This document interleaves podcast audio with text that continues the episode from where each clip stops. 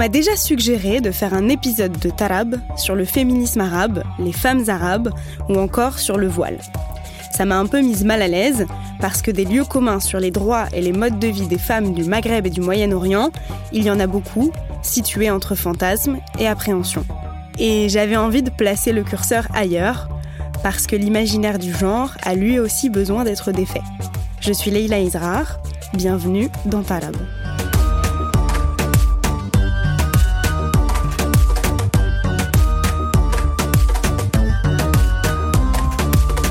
En France, les stéréotypes sur les femmes et les rapports de genre sont nombreux, notamment dans les discours qui stigmatisent les populations musulmanes.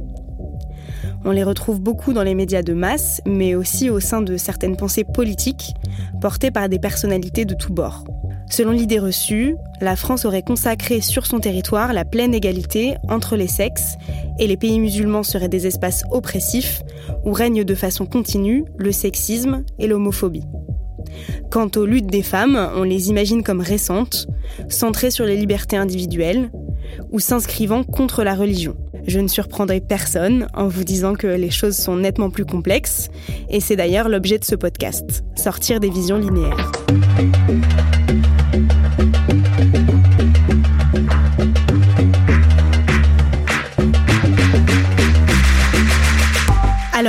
Depuis quand la question des genres se pose dans les sociétés du Maghreb et du Moyen-Orient? En quoi la définition des féminités et des masculinités sont imbriquées avec l'histoire de la colonisation? En quoi les stéréotypes de genre et de sexualité ont permis d'instituer des frontières symboliques toujours à l'œuvre? Quelles résistances et quelles formes de mobilisation menées par les femmes pour leurs droits ont-elles été oubliées? Quels multiples usages de l'islam peut-on mettre en lumière? En quoi le travail, la guerre et l'accès à des ressources économiques sont des points essentiels dans les rapports de genre au Maghreb et au Moyen-Orient. On va parler des grèves d'ouvrières, de féminisme islamique, du droit de vote au Koweït et de Jamil Abou Hayred, l'icône des révoltes algériennes. J'avais envie de parler de ça avec deux sociologues qui, dans leurs recherches, se sont confrontés à des réalités de terrain bien différentes des idées reçues. Mes invités s'appellent Abir Krefa et Amélie Le Renard. La première a enquêté sur la place des écrivaines dans le monde littéraire tunisien. Et elle a fait face à l'idée reçue selon laquelle les Tunisiennes ne seraient pas autorisées à prendre la plume. La seconde a travaillé sur le rapport des femmes à l'espace public à Riyad. Et elle a été confrontée à l'image d'enfermement qui colle à la peau des femmes saoudiennes. Ensemble, elles ont coécrit le livre Genre et féminisme au Moyen-Orient et au Maghreb, sorti en février de cette année aux éditions Amsterdam. Il fait partie d'une collection toute nouvelle et bien particulière qui s'appelle Contrepartie et qui s'attache à changer de perspective sur les sociétés et les cultures musulmanes. Dans ce livre, Abir Krefa et Amélie Le Renard parlent de la Tunisie, de l'Égypte, de l'Irak, de la Palestine ou encore de l'Iran. Ça fait beaucoup de contextes différents et la première chose que je me suis demandé, c'est pourquoi elles avaient choisi de les rassembler. Ce qui justifie de les, aborder ensemble, c'est d'abord euh, des stéréotypes partagés. Quand on parle des femmes de telle ou telle société, et ces stéréotypes, ils ont une longue histoire, donc c'est pour ça qu'on est parti de, cette histoire euh, au 19e siècle de rencontres euh, entre euh, ces différentes sociétés et euh, les impérialismes européens qui ont émis un ensemble de discours sur le genre. Enfin, il y a eu une création de stéréotypes autour de la femme moyen-orientale ou maghrébine. Après, il y a différents stéréotypes, mais, mais c'est ce jeu-là, en fait, qui nous intéressait et tout, par la manière dont le genre a aussi été au centre d'un discours, par exemple, de, réforme euh, euh, de l'islam ou des sociétés arabes de la part des modernistes de l'époque. Euh, du coup, qui répondaient à ce discours impérialiste. Et en fait, il y a eu véritablement une construction en miroir de discours impérialistes sur le genre dans les sociétés justement étiquetées comme moyen-orientales, musulmanes, etc. Euh, et d'un autre côté, euh, c'est une question dont se sont saisies ces sociétés euh, de manière centrale. C'est-à-dire que la place des femmes, ce qu'elles doivent faire, leurs activités, les relations hommes-femmes, ce que doit être le mariage, ce que doivent être l'amour et l'éducation des enfants, le, le, rôle des femmes, leur activité professionnelle ou non, comment elles doivent être habillées, etc. c'est devenu des questions de débat politique qui sont centrales en fait dans, dans différentes sociétés de la région vraiment depuis la fin du 19e siècle. Un certain nombre de théories racistes ont été émises en Europe pour légitimer les entreprises coloniales. La hiérarchie entre les peuples, elle a notamment été établie en fonction des relations entre les hommes et les femmes, réelles ou supposées d'ailleurs, de populations décrites comme ayant des mœurs sauvages. Les intellectuels modernistes du Maghreb et du Moyen-Orient, hommes et femmes, multiplient les écrits à ce sujet alors même que la présence des puissances européennes s'intensifie. Les femmes, dès cette époque, ont été nombreuses à s'interroger sur la manière de régir les relations, à s'indigner contre les inégalités entre les sexes et à agir pour la justice sociale. À ce moment-là, ça, a un sens, pas forcément de parler de féminisme, mais en tout cas de parler de lutte des femmes.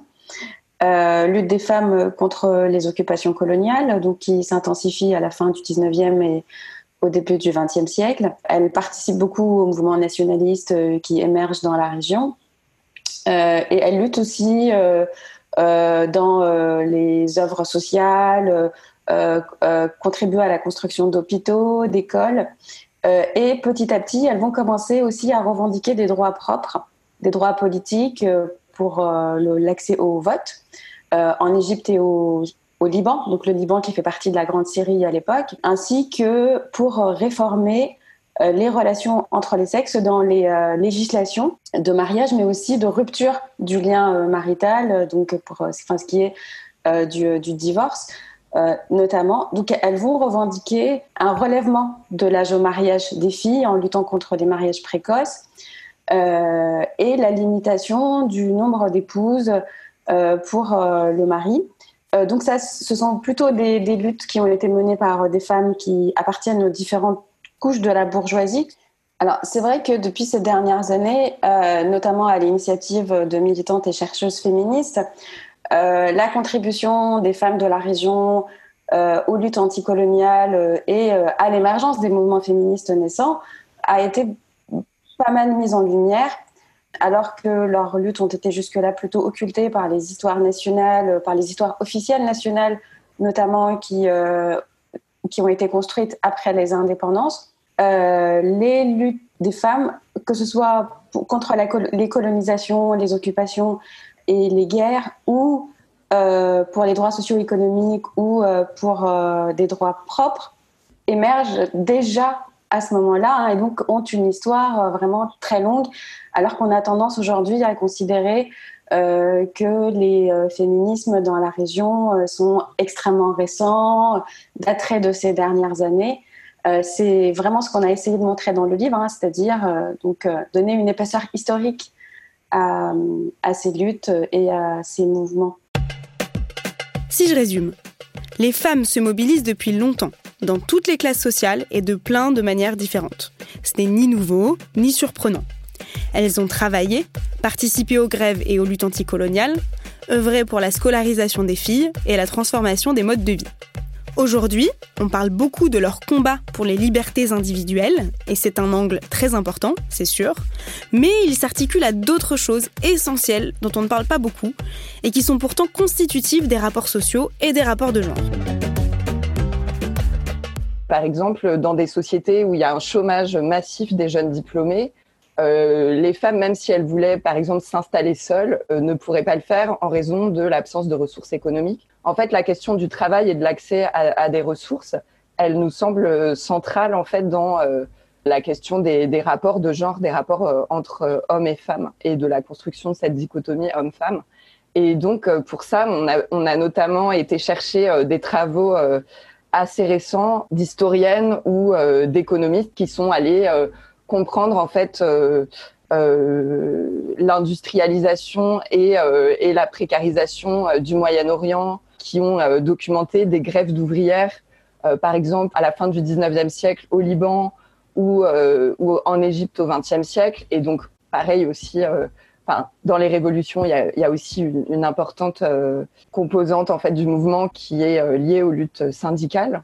Il y a aussi l'idée de mieux comprendre la question du travail informel et de sortir euh, euh, de, euh, de, l'image d'inactivité en fait des femmes de ces régions et de montrer aussi les femmes des classes populaires. ça nous semblait important de mettre en lumière en fait euh, les vies et les luttes des classes populaires qui sont rarement représentées en fait euh, au profit de, de figures de, de femmes des, des, classes moyennes supérieures qui exercent des professions euh, euh, dites qualifiées, etc., et qui vont être montrées comme des, des figures d'exception, comme si elles étaient seules contre des sociétés, alors qu'en fait, on a des mobilisations aussi de femmes des classes populaires pour leurs conditions de travail, mais aussi historiquement, par exemple, contre euh, la colonisation ou l'impérialisme. Et ça nous semblait aussi très important euh, de parler des guerres parce que c'est pareil, quand on met ce focus sur les libertés individuelles, on invisibilise complètement euh, cette réalité qui façonne la vie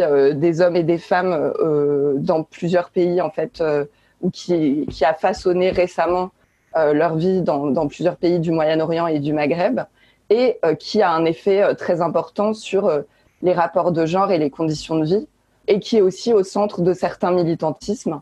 Donc, par exemple, hein, sur, les, sur les territoires palestiniens occupés, il y a eu beaucoup de travaux en fait sur le mouvement des femmes palestiniennes, euh, la manière dont elles ont milité, dont elles se sont fait une place en fait dans le militantisme anticolonial et comment elles ont euh, la question de, euh, bah, des rapports de genre dans ce militantisme. Ce qu'il faut comprendre, c'est que selon qu'on est un homme ou une femme, on a accès ou pas à certaines ressources.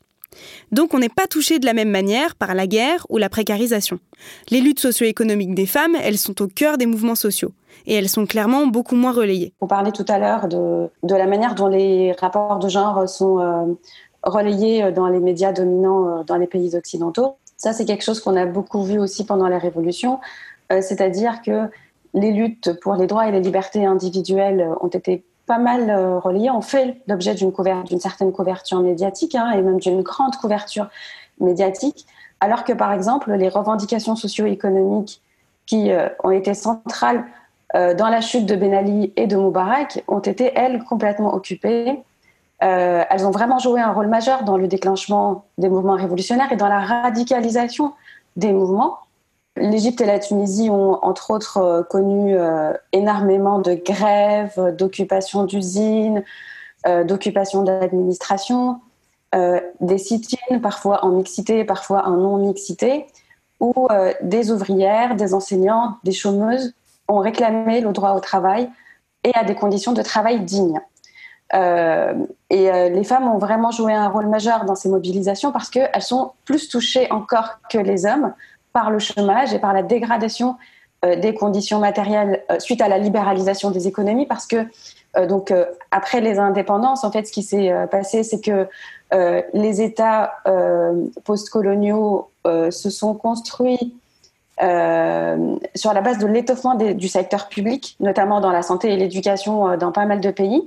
C'est ce qui a permis à des femmes issues des classes moyennes euh, d'accéder à l'emploi salarié, euh, alors que euh, à partir de la fin des années 70, début des années 80, on a eu une libéralisation des économies, ce qu'on appelle en Égypte l'infitar, qui a engendré vraiment une dégradation des conditions de travail et un chômage de plus en plus massif qui touche des non-diplômés, mais aussi des diplômés, des hommes et encore davantage des femmes.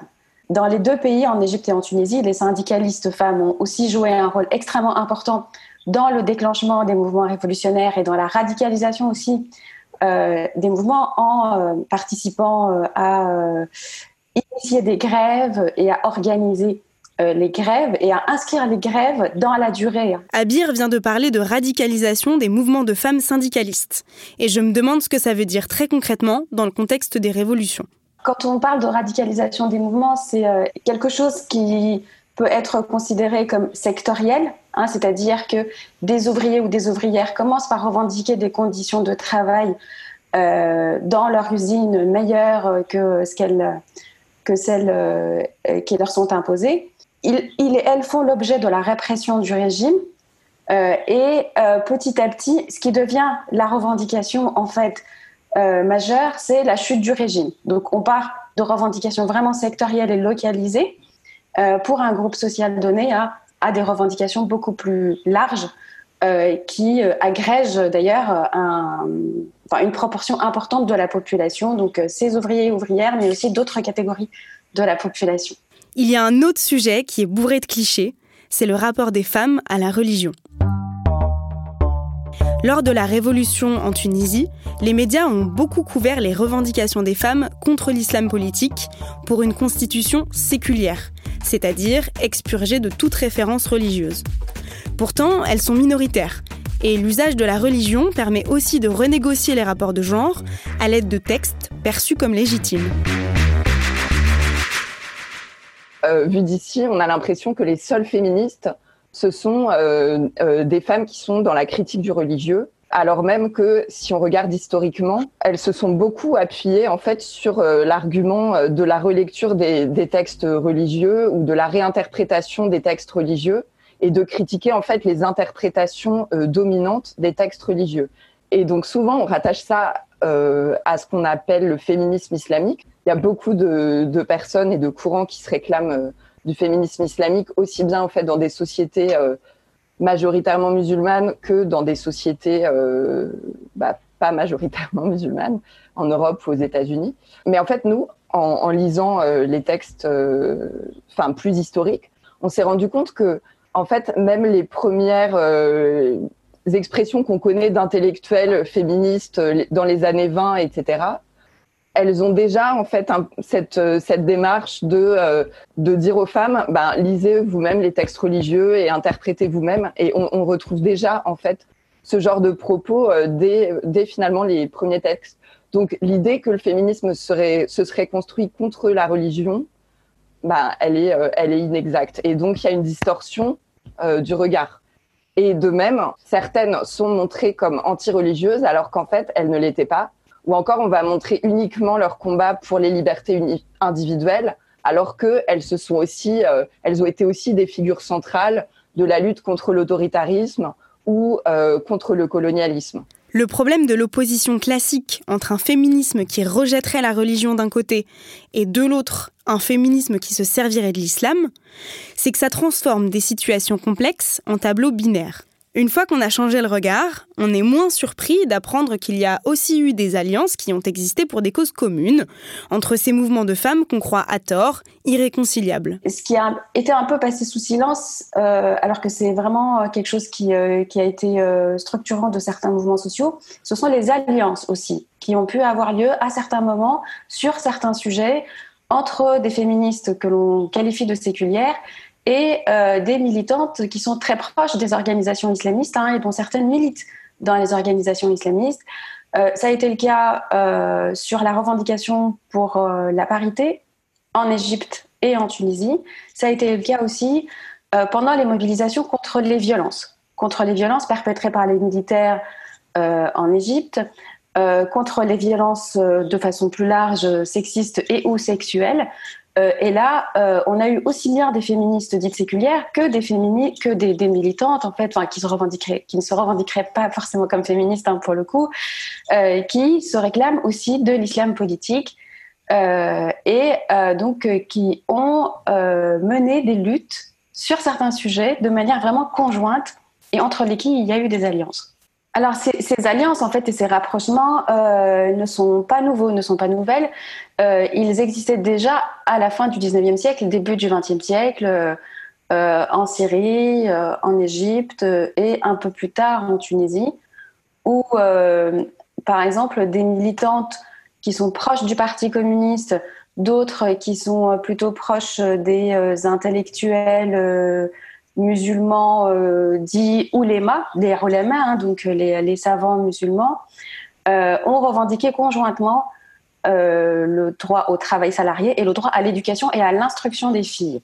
Donc ça, c'est vraiment, enfin, ce sont vraiment des thématiques qui, en Tunisie, à partir des années 1930, vont agréger, en fait, rassembler des militantes qui appartiennent à, qui ont des sensibilités idéologiques très différentes, voire concurrentes. Un exemple important d'alliance, c'est celui qui a abouti à un changement législatif au Koweït, le droit de vote et d'éligibilité des femmes. Le Koweït, c'est un cas qui a été euh, étudié bah, d'alliance entre euh, entre des femmes proches de partis islamistes et des femmes dites libérales. Donc ça, c'est un mot qui est beaucoup utilisé en fait dans les pays du Golfe, de la péninsule arabique, puisque bon, enfin, il y a un certain nombre de scènes politiques dans la péninsule arabique qui sont quand même assez dominées par l'islam politique. Et donc les libéraux sont ceux qui ont une lecture plus séculariste, on va dire, sans forcément s'opposer à l'islam. Mais donc euh, là, il y a eu vraiment une alliance entre euh, les femmes dites euh, islamistes et les femmes dites libérales pour faire avancer la revendication du droit de vote qui est passé en fait en 2005. Donc c'est vraiment un cas d'alliance qui a, qui a fonctionné en l'occurrence. Malgré la diversité et l'ancienneté des luttes des femmes au Maghreb et au Moyen-Orient, les frontières symboliques perdurent. Et ça irrigue pas mal de terrain. ces images binaires persistent toujours. Euh, on les voit par exemple euh, réactualisées à chaque fois qu'il est question euh, du port du voile en France. Les populations musulmanes ou euh, présupposées musulmanes vivant en France euh, sont considérées comme étant euh, plus sexistes et depuis un certain nombre d'années on dit aussi plus homophobes que le reste de la société française. et ce sont, enfin, ces discours sont partiellement issus de cette période de la fin 19e, début du 20e, hein, où donc on a eu des oppositions en fait qui se sont instituées entre des sociétés prétendument avancées et d'autres prétendument reculées ou archaïques. Euh, et la démarcation entre les deux sociétés est supposée être euh, la manière dont euh, sont agencées les relations entre les hommes et les femmes. on a aussi parlé de la manière dont la sexualité, hein, et pas seulement le genre, ont a servi à instituer des frontières aussi entre les différentes sociétés, ou en tout cas la manière dont les sexualités et les pratiques sexuelles sont perçues, hein, c'est-à-dire euh, les perceptions, les stéréotypes euh, sont euh, en décalage complet avec les pratiques réelles. Et en matière de sexualité, par exemple, donc ça, ce sont les, travaux qui portent sur ce qu'on appelle les nationalismes sexuels qui s'intéressent à ces questions. C'est-à-dire qu'à la fin du 19e, début du 20e siècle, un certain nombre de pratiques les pratiques qu'on dit homo-érotiques euh, dans les pays du Moyen-Orient et du Maghreb ont été extrêmement stigmatisées euh, par les Européens qui les ont considérées comme étant le signe de l'arriération de ces sociétés. alors que, aujourd'hui, ces sociétés sont plutôt considérées comme réprimant les manifestations, enfin bah, bah, tout, tout, ce qui porte du coup sur euh, l'attirance entre les personnes de même sexe. Euh, et ces sociétés sont considérées comme foncièrement plus homophobes que les sociétés européennes qui auraient institué l'égalité entre les sexualités. La démarcation entre deux sociétés, elle s'immisce donc aussi dans le rapport aux sexualités et aux pratiques dites homoérotiques. Je n'étais moi-même pas très sûre de ce que ça voulait dire. Du coup, j'ai demandé à Amélie de nous en dire un peu plus. Moi, je le définirais comme euh, un ensemble de pratiques euh, de l'ordre du désir, de l'affection et de la sexualité euh, entre des personnes dites de même sexe. Et en fait, c'est un mot qui est utilisé euh, notamment pour souligner que toutes les pratiques entre des personnes de même sexe n'entrent pas nécessairement dans la définition de l'homosexualité, euh, qui, euh, qui est un terme qui engage euh, une définition de soi comme, comme homosexuel, etc. Par rapport à cette idée-là, il y, a, y a un travail d'une historienne qui est très très riche, c'est Afsaneh Najmabadi, donc c'est une historienne qui est qui est en poste aux États-Unis et, et qui a justement exactement travaillé là-dessus sur comment la rencontre entre euh, les modernistes iraniens euh, à la fin du 19e siècle et, euh, et les voyageurs européens qui allaient en Iran, et comment il y a eu toute une idée nouvelle du genre qui a été promue par ces élites modernistes iraniennes, notamment en termes de binarité du genre. Euh, donc euh, clairement, euh, toutes les expressions plus ambivalentes et moins binaires du genre ont été considérées comme des signes d'arriération. De même, la ségrégation entre hommes et femmes, c'est-à-dire qu'ils ont promu une sociabilité qui soit davantage basée en fait sur le couple conjugal et la différence des sexes, et, et aussi une répression de l'homoérotisme comme pratique euh, La vision qui fait s'affronter différents modèles de société sur le terrain des genres, des féminismes et des sexualités est source de malentendus, mais surtout de beaucoup de violence. En partant du principe qu'une femme musulmane est forcément aliénée, ou qu'une femme est inactive car le travail domestique ne compte pas, ou qu'une femme militante s'inspire obligatoirement des luttes occidentales, on ne fait que calquer et maintenir des modèles normatifs ces mêmes modèles qui dictent quel mode de vie est valide ou ne l'est pas pour une femme. Il y a un continuum entre les stéréotypes qui sont euh, euh, utilisés à l'égard d'une partie de la population française et ceux qui sont utilisés euh, à l'égard des sociétés du Maghreb et du Moyen-Orient. Et c'est ça qui explique qu'on aille déconstruire ces stéréotypes sur ces sociétés pour aussi faire une intervention dans des stéréotypes qui sont déployés en France euh, à propos de personnes françaises, etc. Je pense que ce sont des, stéréotypes qui sont présents dans certains mouvements féministes et je trouve que dans les médias, on fait appel à des spécialistes et à des chercheurs quand il est question de l'islam politique, etc. Mais sur le genre, en, France, il y a eu longtemps une, invisibilité euh, des travaux euh, académiques sur le genre. Et c'est comme si euh, les maisons d'édition les mieux diffusées et les médias rechignaient en fait à déconstruire ces stéréotypes. Et donc quand on parle du genre, on va pas essayer de donner une image complexe, on va juste faire un portrait d'une femme qu'on trouve emblématique de la quête de liberté des femmes contre l'islam obscurantiste, etc. Ces stéréotypes sont même utilisés dans certaines guerres donc là, on peut penser aux, guerres, euh, euh, enfin à l'invasion américaine euh, contre l'Afghanistan et contre l'Irak, où la question du genre a été instrumentalisée pour justifier des guerres. Et donc, dans le livre, on montre aussi que les guerres, ça se traduit d'abord toujours par une dégradation des conditions de vie pour les femmes comme pour les hommes, que aussi cette question d'associer genre et et euh, le, soi-disant sauveur états-unien ou européen, ça rend en fait euh, les mobilisations très compliquées pour les femmes de ces sociétés qui souhaitent défendre les droits des femmes, parce qu'elles vont être très facilement en fait associées aux, impérialistes qui viennent en fait euh, occuper le pays, s'approprier certaines ressources, etc.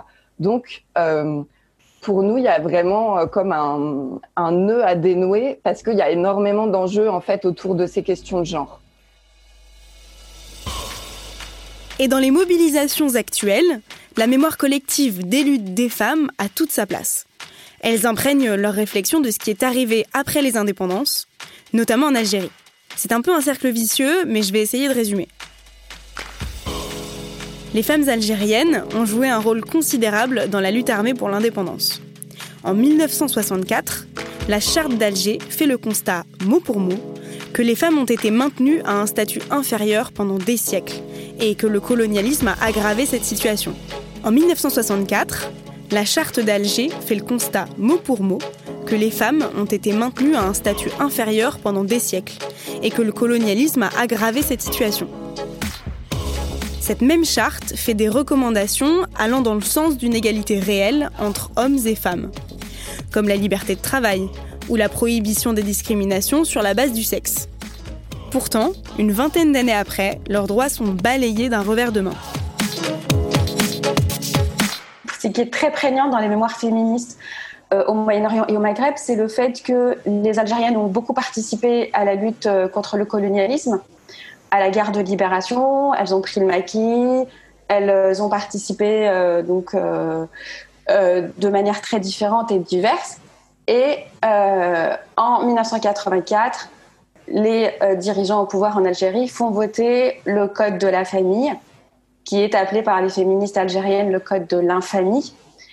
et ça, c'est vraiment quelque chose qui est marquant des mémoires féministes de la région où maintenant, euh, quand il y a des mouvements révolutionnaires ou de crise politique majeure, euh, les euh, mouvements de femmes et ou féministes anticipent la possibilité que leurs intérêts et leurs droits peuvent être évincés une fois euh, le régime tombé, euh, une fois le mouvement social euh, abouti. et donc, elles cherchent de plus en plus à inscrire d'emblée les revendications portant sur leurs droits au sein du mouvement. C'est ce qui se passe notamment en Algérie depuis le début du Hirak, où un certain nombre de militantes féministes font un carré dans le Hirak depuis février 2019 le Hirak, c'est le mouvement de protestation populaire dont l'Algérie est le théâtre depuis février 2019.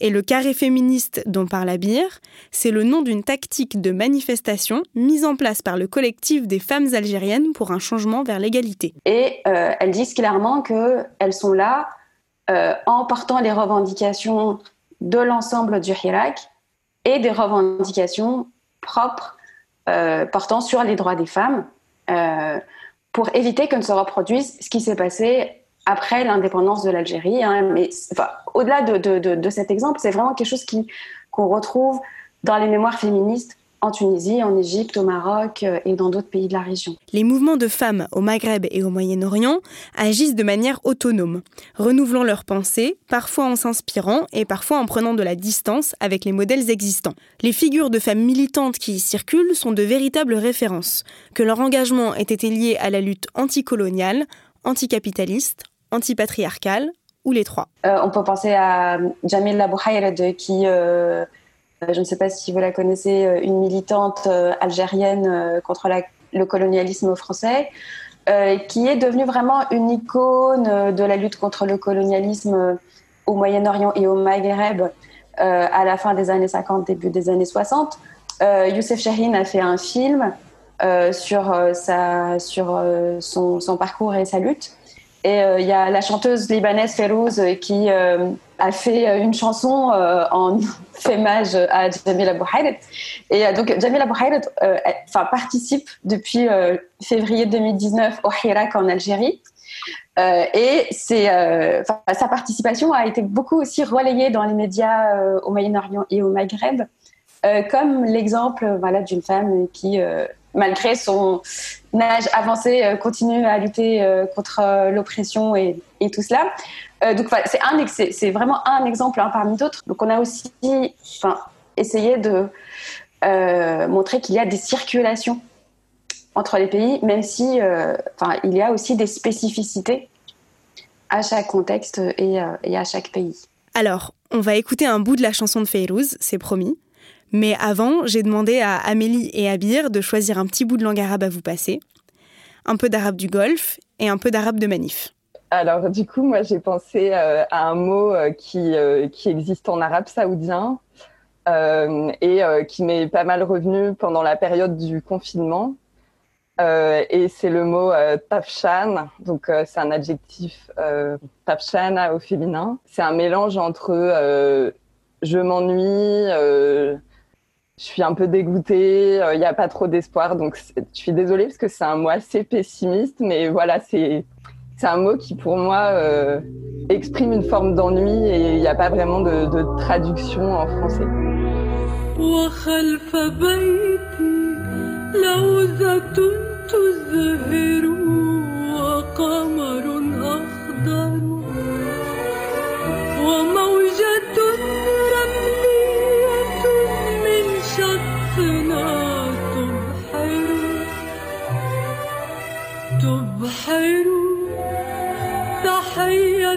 إليك يا جميلة يا وردة الجزائر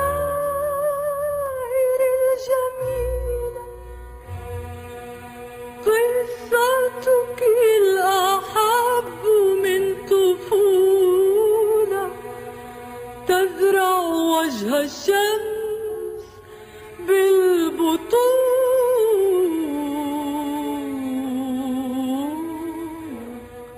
Moi, je voudrais partager avec vous euh, un mot qui a émergé et qui s'est beaucoup diffusé depuis 2011, euh, qui est euh, artisam.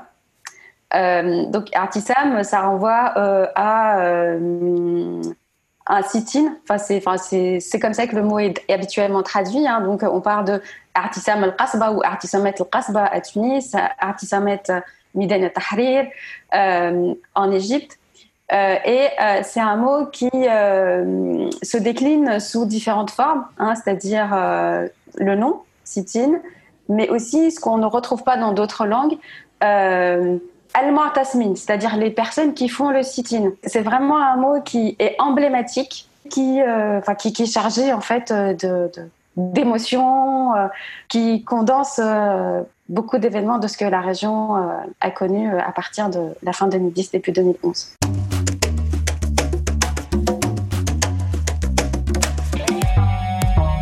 Vient d'effleurer pas mal de sujets différents, notamment les idées reçues sur les féminités et les rapports de genre au Maghreb et au Moyen-Orient, les multiples rapports à la religion et aussi les enjeux mémoriels des luttes des femmes. Si vous voulez aller plus loin, n'hésitez pas à vous imprégner du livre d'Abir Krefa et Amélie Le Renard. On vous met la référence sur le site de Binge Audio. Il y a aussi une série que j'ai pris beaucoup de plaisir à écouter, qui s'appelle Heureuse comme une arabe en France, d'Adila Benedjaïzou. Il fait partie de la série LSD et vous pouvez l'écouter en ligne chez France Culture.